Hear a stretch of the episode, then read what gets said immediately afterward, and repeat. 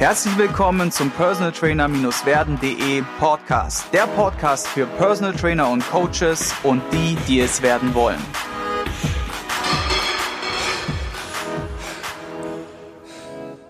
Heute sehr, sehr erfreulich zu Gast bei mir im Personal Trainer werden Podcast ist Michael Bauer. Michael verfolge ich jetzt schon seit Beginn meiner Karriere als Personal Trainer oder meiner Laufbahn als Personal Trainer und freue mich deswegen umso mehr, dass ich ihn heute live im Gespräch hier im Podcast habe. Michael ist aus dem Raum Frankfurt und ist schon seit 20 Jahren Personal Trainer. Das heißt, er bringt unglaublich viel Erfahrungswerte mit, die er mit uns teilen wird. Und er hat Sportwissenschaft in Heidelberg studiert, war dann zwei Jahre in Miami, hat ziemlich viel im Personal Training Business hm, ja schon erlebt und auch durchlaufen. Das heißt, es werden auch einige tolle Geschichten dabei sein. Und wir haben zwei richtig spannende Themen und wichtige Themen auch dabei, nämlich einmal Positionierung und Spezialisierung als Personal Trainer. Und in Folge zwei kümmern wir uns um Persönlichkeitsentwicklung als Personal Trainer. Warum sollte man das tun? Was ist denn Persön Persönlichkeitsentwicklung aus der Sicht von Michael? Und ich sage vielen Dank, dass du heute am Start bist. Danke, dass ich dabei sein darf. Genau, wir starten wie immer mit der Frage, erzähl doch mal kurz, wie du in die Szene reingerutscht ist. Wie war so dein Werdegang? Also, du hast es ja schon angesprochen, ich habe in Heidelberg Sport studiert, davor allerdings Medizin ein Semester. Ähm, es war schon immer mein Bestreben, was für die Menschen zu tun oder was für die Gesundheit der Menschen zu tun. Und nach dem Grundsemester äh, Medizin habe ich verstanden, das hat mit Gesundheit nicht so viel zu tun, wie ich Gesundheit äh, assoziiere und habe dann eine Alternative gesucht und bin dann eben zu Sportwissenschaft gelangt, unwissentlich, was ich danach eigentlich machen möchte. Bin dann also nach dem Studium, ich habe es vorhin in, in, in unserem Gespräch kurz angesprochen, den Magister habe ich in Wien gemacht, ähm, bin dann aber ähm, habe nach dem Studium überlegt, was machst du denn jetzt? Habe eine kurze Off-Zeit nehmen wollen für ein paar Wochen, bin dann nach Miami zu einer befreundeten Familie und dort wurden es dann tatsächlich zwei Jahre, statt geplanter vier Wochen, weil eben dort die Menschen ähm, mich quasi zu meinem Beruf äh, berufen haben, wenn ich das so sagen darf. Mhm. Genau, und damals war das ja noch ein bisschen anders da wahrscheinlich in Deutschland und bist ja dann auch zurück. Und wie hast du dann am Ende Fuß gefasst? Also wie, wie bist du dann wirklich da reingekommen in, die, in das PT-Business? Es ist in der Tat so, wie gesagt, dort waren die Amerikaner waren schon eine ganze Ecke voraus. Die kümmerten sich schon um ihre Fitness und ihre Gesundheit. Ähm, es war dort aber auf Dauer einfach zu oberflächlich. Es macht keinen Spaß, wenn nach zwei Jahren immer noch niemand deinen Namen kennt oder keine ernsthaften Gespräche mhm. geführt werden. Also bin ich zurück, bin zurück nach Deutschland und ähm, wollte aber diesen Beruf hier weiter ausüben und habe geguckt, was gibt's denn schon äh, in dieser Branche und da gab es tatsächlich nicht viel. Und äh, dann habe ich mir überlegt, dass ich eben, und in, in meinem Bereich hier in, in Frankfurt gab es an sich noch gar nichts. Also es gab sicherlich den ein oder anderen Trainer, Personal Trainer, aber nicht so, dass man sagen kann, ähm, der macht ein gutes Business oder der ist bekannt oder der repräsentiert dieses mhm. Berufsbild. Also habe ich angefangen mit dem, was ich den Menschen heute weitergeben möchte, nämlich was genau möchte ich anbieten, wie kommuniziere ich das und wer ist meine Zielgruppe. Äh, das, so habe ich angefangen. Also das, was die Menschen jetzt, äh, was wir jetzt den Menschen weitergeben, das habe ich tatsächlich von der Base an selbst gemacht und gelernt. Und so habe ich dann eben auch ähm, Fuß gefasst. Ich habe mich zunächst an die Medien gewandt und äh, zeitgleich äh, an ich sag mal, liquide Menschen, für die meine Leistung in Frage kommen kann. Mhm. Du hast ja schon ordentlich getrommelt damals. Ich weiß es noch genau. Du hattest ja auch, glaube ich, die Seite personaltraining.de auch gehabt oder personaltrainer.de. Und ähm, dann hatte ich immer wieder in den ganzen Magazinen gesehen und ich dachte immer so, wow, der Mann, äh, der macht hier richtig äh, gutes Marketing. Also du warst, glaube ich, auch für viele Leute damals so ein bisschen ein Vorreiter, auch so ein bisschen ein Vorbild, würde ich, würde ich auch sagen. Zumindest mal für mich warst du definitiv, oder bist du, hört sich jetzt so ein bisschen blöd an, äh, bist du äh, auf jeden Fall ein Vorbild und, und deiner Zeit damals, wie gesagt, auch voraus gewesen. Und wir haben ja heute gerade so dieses Thema mitgebracht, äh, Positionierung ja, genau. Und Spezialisierung im Personal Training. Und ich gebe einfach mal das Wort an dich. Erzähl mal, was du uns da mitgebracht hast. Sehr gerne. Ich würde gerne noch einen Punkt ansprechen. Das ist ganz genau richtig, was du sagst. Zu der damaligen Zeit habe ich schon ziemlich viel Wind gemacht. Das lernst du halt in Amerika. Ähm, die denken nicht, sondern die überlegen, erstmal mache ich ein bisschen Wind und dann schaue ich, was daraus resultiert. Und da ich die Kombination hatte, eben ein, ein gutes Fundament von meinem Elternhaus aus und auch äh, eine gute Ausbildung, aber das Marketing-Know-how aus den Staaten, deswegen hat das so funktioniert. Irgendwann habe ich für mich erkannt, du warst jetzt genug in den Medien und wollte wieder ein bisschen mehr in der Wissenschaft machen und habe da dann dazu auch ein Konzept entwickelt und bin dann in die Richtung und deswegen raus aus den Medien. Das könnte heute noch immer genauso laufen. Es war aber meine Entscheidung, das äh, abzulegen oder mhm. zu verändern. Das wollte ich nur mal äh, also ich bin kein Veteran. Ich bin nach wie vor äh, am Start, nur eben anders mhm, positioniert. Mhm, Was habe ich den Menschen mitgebracht? Das Wichtigste ist, ähm, es gibt ja viele, die im Start sind oder schon gestartet sind und es läuft nicht so richtig. Äh, das liegt ganz einfach daran, dass man sich nicht wirklich bewusst ist, oder man ist sich vielleicht bewusst, aber es kommuniziert, nicht richtig kommuniziert. Was biete ich an? Wem biete ich das an und wie biete ich das mhm. an? Weil für, für mich selbst oder für den Menschen selbst, egal ob Männlein oder Weiblein, ist ja klar, hey, ich bin Personal Trainerin oder Personal Trainer. Der andere weiß doch schon, was ich mache. Aber das ist nicht richtig. Es gibt sehr wohl Spezialisierungen, also natürlich ein Triathlet fällt da nochmal raus, äh, da ist relativ klar, was er macht, aber wenn man jetzt sagt Fitness, da gibt's ja 712 Milliarden verschiedene Konzeptionen. Warum soll ich dich buchen und nicht äh, Lisa Müller oder Herbert mhm. Meyer? Das ist ganz, ganz entscheidend, denn das entscheidet darüber, ob du weiterhin existierst oder nicht. Vor allem, weil es ja jetzt aktuell in dieser Zeit ja auch ein Trend geworden ist, so ein bisschen, ja, ich mache mein Hobby äh, meine Leidenschaft zum Beruf sozusagen und es ganz viele gibt, die auch nebenberuflich einsteigen und dann natürlich auch eine Webseite haben und, und, und und dann steht man auf einmal da.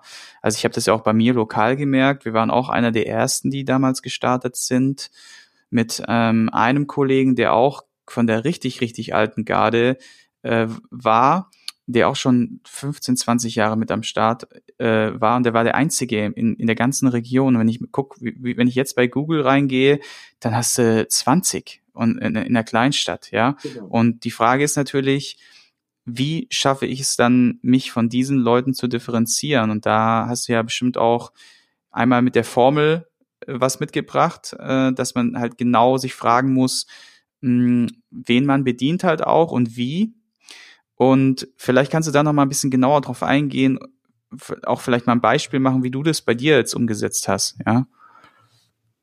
Na klar, also zunächst mal, es ist genauso wie du sagst, wenn du Google aufmachst und Personal Trainer eingibst, dann findest du plötzlich X Trainer. Wie soll ein externer Besucher wissen oder differenzieren, wer bringt hier wirklich Qualitäten mit? Also entscheidet er zunächst mal nach Sympathie. Ich hatte damals die Domain personaltraining.de, genau, da liegst du genau richtig, die ich für einen guten Preis verkauft habe. Wieso habe ich das gemacht? Weil ich mit dem Begriff Personal Trainer oder Personal Training, wie es heute kommuniziert wird, nichts mehr zu tun haben möchte. Deswegen findest du mich auch nicht mehr bei Google. Weil ähm, dieser Begriff wurde leider verramscht. Denn jeder ist heute Personal Trainer und ähm, wenn du sagst, ich bin Personal Trainer, dann denkt jeder immer erstmal an irgend so eine, äh, an, an so einen Hobbycoach in, aus irgendeinem Grund, der vielleicht für ein paar Euro bei Fitness First äh, äh, da seinem Stu sein Studium finanziert. Mhm. Das ist tatsächlich das, womit der, der Außenstehende heute Personal Training äh, assoziiert. Was können wir tun, um das zu korrigieren oder wieder so zu positionieren, wie es zu, wie es zu sein hat. Der Eginhard, äh, nee, nicht der Eginhard, Entschuldigung, der Cyrus Abdulrahman, ich weiß nicht, ob der den Menschen heute noch bekannt ist, der hat damals mit dem Frank Lemmermann versucht, eine TÜV-Zertifizierung ins Leben zu rufen, aber das hat nicht wirklich funktioniert. Also müssen wir dafür sorgen, dass Qualität auch schon in unserer Kommunikation erkennbar wird. Mhm. Soll ich einfach mal weitermachen? Ja, erzähl ruhig weiter, genau. Also wie, die Frage wäre jetzt für mich, wie machst du Qualität sichtbar? Ne? Genau, so ist es. Also, an der Wahl meiner Worte, an der Wahl meiner Kommunikation und natürlich auch durch meine Referenzen, sofern ich schon welche habe. Ähm, das heißt, ich, ich gebe schon preis, was ich kann, was ich habe, äh, lasse das durchsickern, aber aufgrund meiner Kommunikation äh, lasse ich auch einen gewissen Stil erkennen, der somit auch meine Positionierung wiedergibt. Mhm. Also, ähm, äh, James Bond ist am Ende ein, ein, Agent wie jeder andere auch, aber warum ist er anders als die anderen? Natürlich, der springt über Häuser, fährt schnelle Autos, hat tolle Frauen und was weiß ich was, aber seine, es ist seine Art als solche. Diese Art, also jetzt, wir müssen kein James Bond sein, aber diese Differenzierung ist es, die wir benötigen und die an sich auch relativ simpel ähm, darstellbar ist. Wenn ich mich vorstelle, muss ich beispielsweise darauf achten, dass ich nicht schreibe, ich bin äh, Werner Schulze oder äh, so zu sprechen oder zu schreiben, um mich in den Vordergrund zu bringen, sondern und das ist auch häufig die Komplikation beim Verkauf. Das ist wäre aber schon der nächste Punkt. Sondern meine Intention ist es, das, was mein möglicher potenzieller Klient oder Klientin sucht, in meinen Sätzen zu formulieren. Und danach ähm, zeige ich erstmal, wer ich bin. Mhm. Also ganz, ja, ja also ganz klar sozusagen, man spricht ja heute auch im Marketing von Problemlöser sein. Bedeutet, man muss sich überlegen, welches Problem hat meine Zielgruppe, mein Kunde und welche Lösung habe ich dann speziell dafür parat und am besten noch, wie unterscheidet sich meine Problemlösung von denen aller anderen, die da so rumschwirren. Und wenn man das in Worte bringen kann und das geht, dann spricht man den Kunden deutlich, deutlich besser an. Und ich habe das tatsächlich selbst auch, um mal so ein kleines Beispiel zu geben, bei Instagram getestet in meinen Insta-Stories. Hm, viele neigen dazu, und das ist genau das, was du sagst, Michael, gerne Selbstdarstellung zu betreiben und ja, zu schreiben, hier, das ist mein Essen, das ist mein Training, ich bin Trainer, ich mache dies, ich mache das, statt anders zu kommunizieren, andersrum zu kommunizieren und sagen, hey, das ist zum Beispiel Kunde X, der das und das Problem durch die und die Maßnahme gelöst hat und ich biete dir da in der und der Form äh, eine Lösung an. Und ich habe das jetzt mehrfach probiert auf Instagram, auch in den Stories und habe tatsächlich durch die andere Art der Ansprache dann tatsächlich die ersten wirklich validen Kunde, Kunden für diese, mein Online-Coaching-Konzept zum Beispiel generieren können. Davor ging da gar nichts, ja, weil einfach die Kommunikation nicht gepasst hat. Und das ist ja genau das, was du sagst, ne? Ähm, exakt. Es ist, ich würde es noch ein klein wenig anders machen. Man spricht ja immer von Problemlösung. Das heißt in dem Moment schon, ich suche nach einem Problem bei dem anderen. Damit bin ich schon wieder auf mich konzentriert. Der Gegenüber mhm. nimmt das wahr. Ich würde das nicht machen. Ich würde es anders machen. Ich würde mich dem anderen gegenüber hinsetzen und würde ihm zuhören. Und zwar mit allem, was ich zur Verfügung habe, mit meinen Augen, mit meiner Nase, mit meinen Ohren.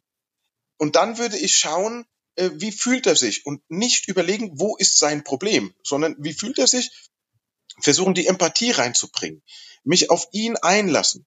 Ich wiederhole, wenn ich sage oder wenn ich mit den Gedanken reingehe, ich suche jetzt sein Problem, dann suche ich ja was. Aber ich will nichts suchen, sondern ich möchte verstehen, was der andere sucht. Mhm. Und das biete ich ihm dann an. Also gar nicht mit der, also das ist schon richtig von der Idee her, nur von der Gedankenstruktur führt es dazu wieder in einen anderen Weg. Also wenn ich den anderen gegenüber wahrnehme und ihm zuhöre, aufmerksam, also auch hinsehe und rieche und höre und vor allem beobachte, dann merke ich, wie die Person sitzt. Ich merke, wie sie kommuniziert, kneift sie die, die, die Augen zusammen, Sind die Hände geballt? Ist sie locker? Hat sie einen Rundrücken? Und muss so erkennen, wo die Situation bei meinem Gegenüber ist. Abs Ohne zu, ne, Sigi, entschuldige, du hast das sowieso schon drauf. Aber da kommt das dann, ich brauche das Problem gar nicht suchen. Wenn ich aufmerksam zusehe, dann und den anderen verstehe, nonverbal vielleicht auch noch, dann kommt das von alleine. Absolut. Also wir unterscheiden ja in dem Fall einmal die persönliche sozusagen Konfrontation mit dem Kunden, wo du natürlich auch auf solche Dinge oder oder oder Antreffen des Kunden. Wie gesagt, also man muss schon aufpassen, was man sagt. Genau, das stimmt schon. Die Worte sind sehr sehr wichtig, weil die Menschen mit Worten Ja. etwas assoziieren. Genau, genau. Also im Eingangsgespräch jetzt als Beispiel persönlich vor Ort könnte man oder ist das bestimmt der richtige Weg. Äh, da kann man natürlich auch solche Sachen über visuell, auditiv und so weiter wahrnehmen. Über Instagram kannst du es jetzt natürlich nicht machen in der, in der Story. Da hast du den Kunden ja nicht direkt vor dir sitzen. Und allerdings, wenn es dann zu dem Gespräch kommt, ist es auf jeden Fall ein wertvoller Tipp. Welche weiteren Tipps hast du denn zum Thema Positionierung noch mitgebracht? Online-Coaching bin ich natürlich raus. Da hast du absolut recht. Da hatte ich auch mal ähm, ein Portal gebaut. Das ist schon sehr, sehr lange her. Das gab es damals mal kurzfristig. Ich äh, war auch sofort Marktführer. Das hieß Time for Fitness. Und das hat angeboten, fünf Minuten Fitnessübungen im Park, im, im, im Büro, im Auto, im Flieger, überall. Das gibt es bis heute in der Form so konst, konst, äh, äh, konkret immer noch nicht. Und es ging auch sofort durch die Decke, aber das hat mir keinen Spaß gemacht. Deswegen habe ich es gelassen. Ähm, Mhm. was gibt's noch zum Positionieren? Das ist, das, es fängt damit an, dass ich die, wenn die Menschen sich dazu entschließen, äh, jetzt als Personal Trainerin, Personal Trainer aktiv zu werden, dann ist das erste, was wir machen, ganz wichtig, ein Logo und eine Visitenkarte. Ich, ich habe ja auch ein paar Coachings gemacht, habe ein paar Trainer ausgebildet und Trainerinnen und die sind alle, alle heute erfolgreich.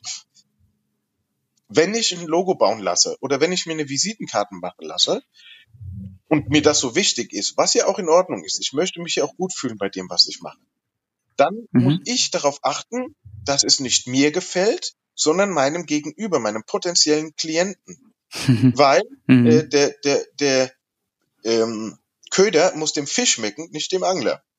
Das heißt, ich, meistens ist es so, dass die Menschen sich hinsetzen und sagen, oh, das ist cool, ja, mega, gefällt mir, geil, finde ich toll, das ist mein Logo.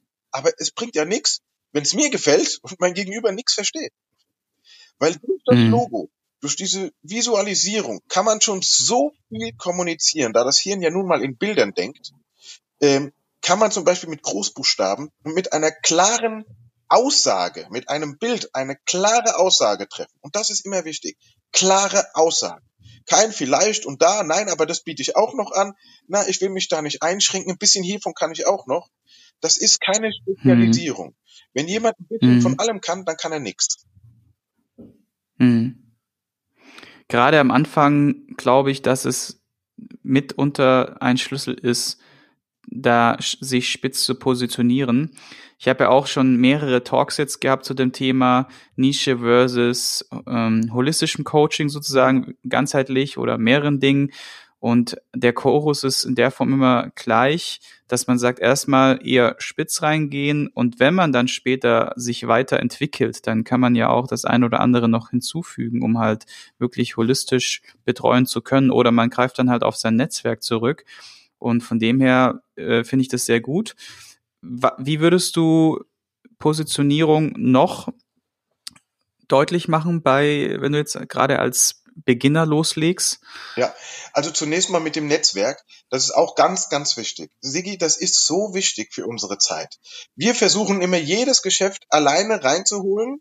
Und wenn dann irgendjemand, wir merken, ah, da will mich einer buchen, der will aber was, was ich eigentlich nicht kann. Ich mach's aber trotzdem, ich brauche nämlich die Kohle. Mhm. Da haben wir schon den ersten großen Fehler, weil wenn ich das nur mache, um ein paar Euro noch mit reinzuholen, das aber gar nicht richtig kann, bleibt bei unserem Gegenüber was hängen? Naja, also das mache ich nicht nochmal. Oder professionell war das nicht. Und das wiederum kommuniziert er auch. Und das ist dann nicht nur im Bezug auf den Trainer oder die Trainerin vor seiner Nase, sondern das fällt auf die ganze Branche zurück. Damit schießen wir uns selbst ins Knie. Das heißt, wenn da jemand was möchte, was ich vermeintlich nicht anbieten kann, ruhig auf das Netzwerk verweisen. In dem Moment gibt's vielleicht keine paar Euro, aber das kommt dem der Branche zugute, das kommt dem Menschen zugute und dadurch kommt das auch sowieso wieder zurück. Das ist wichtig, dass wir mit Nachhaltigkeit an die Sache ran. Da sind wir auch, mhm. auch mhm. zum Thema Spezialisierung eben keine äh, Aufträge annehmen oder Arrangements annehmen, die man nicht wirklich mit voller Leidenschaft bewerkstelligen kann. Ganz, ganz wichtig, wenn man dauerhaft am Markt bleiben will. Ja, und was halt auch noch eine Rolle spielt, und da gehe ich dann auch oft äh, in meinem Buch dann ein zum Thema Personal Training, ist, dass du vermeiden solltest, dich zu verbiegen, menschlich, und Leute anzunehmen, die dir einfach von der Chemie her Ebene nicht liegen, nur, also auch um halt, wie gesagt, den Euro zu verdienen, weil das in der Regel nie dazu führen wird, dass du daraus eine langjährige Beziehung machst, was bei Stammkunden oder bei treuen Stammkunden sind ja so das mit das Wichtigste in der Personal Trainer äh, Beziehung in der Personal Trainer Karriere, weil auch diese dann auch Multiplikatoren sind, die dich dann weiterempfehlen und so weiter. Und wenn man allerdings sich am Anfang verbiegt, nur dass man halt in Anführungszeichen den Auftrag, den Kunden bekommt und dann selber drunter leidet, weil man das Training, weil das einen vielleicht stresst oder wenn man ja sich verbiegen muss und sich da nicht wohlfühlt und so. Das ist, geht ja so ein bisschen auch in dieselbe Richtung dann auch, ne? Absolut. Äh, ein Punkt würde ich da gerne noch mit reinbringen, wenn ich darf, und zwar. Gerne. Ähm, ich verstehe junge Menschen, die jetzt am Start sind und die keine Kohle haben, da ist jemand, der will, aber mit dem verstehe ich mich eigentlich nicht. Wenn da wirklich äh, wenn es wirklich ums Überleben geht, dann sollte man das natürlich mitnehmen. Aber im Großen und Ganzen, wenn man die Wahl hat, sollte man es nicht machen. Äh, wenn natürlich die Miete gezahlt werden muss und das Auto kostet Geld und, und ich muss auch noch ein bisschen was essen, dann kann ich verstehen, wenn man so einen Auftrag mitnimmt. Hab ich auch schon gemacht. Aber es macht auf Dauer ja. nicht glücklich. Man sollte während dieser Zeit wirklich überlegen, was will ich eigentlich? Was möchte mhm. ich den Menschen anbieten? Was kann ich wirklich gut? Was macht mir Spaß? Und irgendwann kommt natürlich auch die Frage, zu welchem Betrag? Was bin ich wert? Und da hängt mhm. auch eben wieder mit zusammen, wer ist meine Zielgruppe? Ja, ja. Und wenn man sich das jetzt alles so formuliert hat, was wären so die nächsten Schritte deiner Meinung nach? Also wie bist du das damals angegangen dann?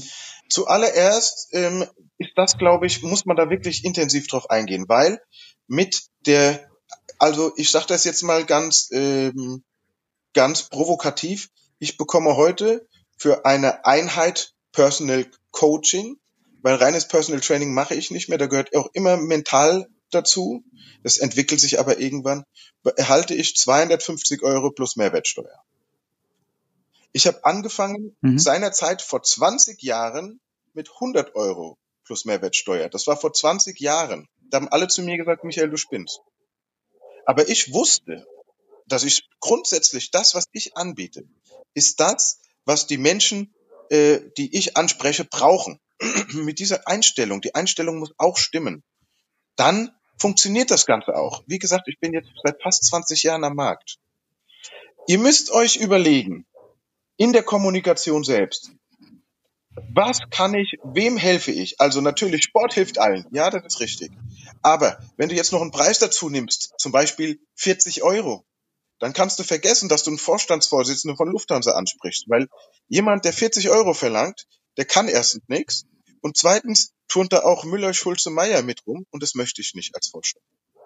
Das heißt also, mhm. ich muss einen hohen Preis ansetzen. Aber zu diesem hohen Preis muss auch das Konzept, die Qualität, Qualität im Sinne von Persönlichkeit, Kommunikation etc. etc. stimmen. Wenn ich also da reingehe und sage, ich möchte 200 Euro, pinkel mir aber in die Hose, wird es genauso wenig funktionieren. Mhm. Die Frage ist, also ich zurück zur Positionierung, das ist wichtig, Sigi. Ich muss mir klar machen, wen möchte ich ansprechen? Möchte ich viel arbeiten für wenig Geld oder möchte ich wenig arbeiten für viel Geld? Jetzt sagen alle, ja natürlich das Zweite. Ja, aber das ist nicht so klar, wenn du deine Kommunikation nicht entsprechend aufbaust und dein Konzept auch nicht. Das heißt, ich muss mir bewusst machen, was kann ich und In welcher Form kann ich das kommunizieren? Das ist der erste Schritt. Ich wiederhole mhm. das intensiv, Sigi, weil ich glaube, dass es bei den meisten hier schon hapert. Definitiv. Also ich bin fest davon überzeugt, dass sich viele darüber gerade am wenigsten Gedanken machen, sondern meistens mit Schritt zwei oder drei starten. Und dann viel, viel später, das war auch bei mir, muss ich zugeben, in vielen Bereichen der Fall, dass ich das auch nicht gemacht habe. Nur als ich dann angefangen habe, mir selbst diese Fragen zu stellen, da hat sich ganz viel getan und viele Dinge wurden viel klarer und die Maßnahmen, die dann äh, eingeleitet wurden, waren dann defi defi definitiv auch effizienter. Und dann hat sich das alles so in die Richtung, in die richtige Richtung dann auch entwickelt. Deswegen kann ich das sehr gut nachvollziehen. Und ja, bringt mich jetzt auch so ein bisschen zum Ende der Folge eins. Das heißt, was würdest du konkret jetzt, wenn du jetzt jemanden ausbilden würdest, jetzt so abschließende Worte, was soll er sich notieren, über was soll er sich Gedanken machen und wie viel Zeit sollte er sich dafür nehmen? Weil das ist ja immer so eine Sache, so ja gut, dann setze ich mich jetzt mal hin und denk mal kurz drüber nach. Ich glaube, das ist es nicht, sondern ich glaube, das muss er schon irgendwie das ist ein Prozess und wie würdest du das einschätzen? Was denkst du so? Ich meine, klar, es ist immer individuell, Logo, doch du hast ja schon ein paar Erfahrungen gemacht. Was würdest du den Leuten jetzt für eine Hausaufgabe mitgeben am Ende der Stunde? Ich habe es ja eben schon gesagt, Empathie ist wichtig. Versetzt euch in die in euer Gegenüber beziehungsweise ähm, vermeintlichen Gegenüber, imaginären Gegenüber. Was braucht eure Zielgruppe? Was brauchen die? Was haben die derzeit? Wo, wo ist die? Äh, wo ist die Knacks? Ja, warum so grob? Im ersten Moment, im, in der, im persönlichen Gespräch kommt dann die Empathie hinzu, wo ich sagte, aufmerksam, aufmerksam zuhören mit Augen, Ohren und äh, Nase, mit allen Sinnen. Aber im ersten, im, in der ersten Ansprache, die es ja geben muss, also beispielsweise, damals konnte man noch ein Mailing machen, das kann man heute nicht mehr, aber auch hier gibt's Lösungen. Ähm, was könnte der, wie Sigi du das vorhin sagtest, was könnte der Gegenüber brauchen? Und wie verpacke ich das in einen so einen guten Text, aus dem hervorgeht, dass ich ihm das auch bieten kann und meine Kompetenz, meine Qualität in einen solchen Text mit reinbringe. Davor muss ich mir überlegen, was kann ich das auch erfüllen? Denn dadurch ergibt sich automatisch meine Zielgruppe. Ich überlege, was kann der Gegenüber gebrauchen und was kann ich. Und wenn da eine Übereinstimmung besteht, ist meine Zielgruppe klar. Mhm. Sehr gut. Ja, und dann sollte man sich auf jeden Fall mal damit, ja, auf jeden Fall ein paar Tage oder ein paar Stunden intensiv auseinandersetzen, ohne Ablenkung am besten. Das ist immer der, der Tipp, den ich dann nochmal mitgebe, noch als Ergänzung vielleicht. Und dann, ja, könnt ihr, wenn ihr wollt, auch gerne die eine oder andere Frage. Ich darf ganz kurz. Ja, gerne, wichtig, gerne. Wichtig wäre auch, äh, vielleicht mal das Umfeld zu fragen, weil man hat häufig eine, Fehl, eine Fehleinschätzung von sich selbst. Also mal die anderen mhm. fragen, sag mal, äh, was hast denn du für ein Gefühl? Äh, ist, passt das eigentlich zu mir? Das kann man ruhig mal machen. Man sollte sich davon nicht verunsichern lassen. Aber wenn acht von zehn äh, das Gegenteil sagen von dem, was man selbst wahrnimmt, dann sollte man schon mal drüber nachdenken. Definitiv. Ein sehr guter Tipp noch ergänzend. Und genau, und das könnt ihr auf jeden Fall mal so durchlaufen. Und wenn ihr Fragen habt zu diesem ganzen Prozess, dann könnt ihr die gerne an mich schicken und ich werde schauen, dass ich die entweder persönlich oder dann in Rücksprache mit Michael noch gerne beantworte. Das war's auch schon zur Folge eins. Wir gehen jetzt auch gleich in Folge zwei. Nächste Woche erwartet euch die spannende Frage, was war Michaels größtes Learning in seiner Karriere als Personal Trainer, als Person? Und ich sage schon mal vielen Dank für Folge 1 und wir sehen uns dann in Folge 2. Alles klar. Ciao. Ich hoffe, du konntest ein paar wertvolle Impulse für dich mitnehmen. Wenn du diesen Podcast informativ findest, dann abonniere ihn doch einfach für weitere spannende Folgen. Und vergiss nie, die wichtigsten drei Buchstaben im Leben sind T-U-N.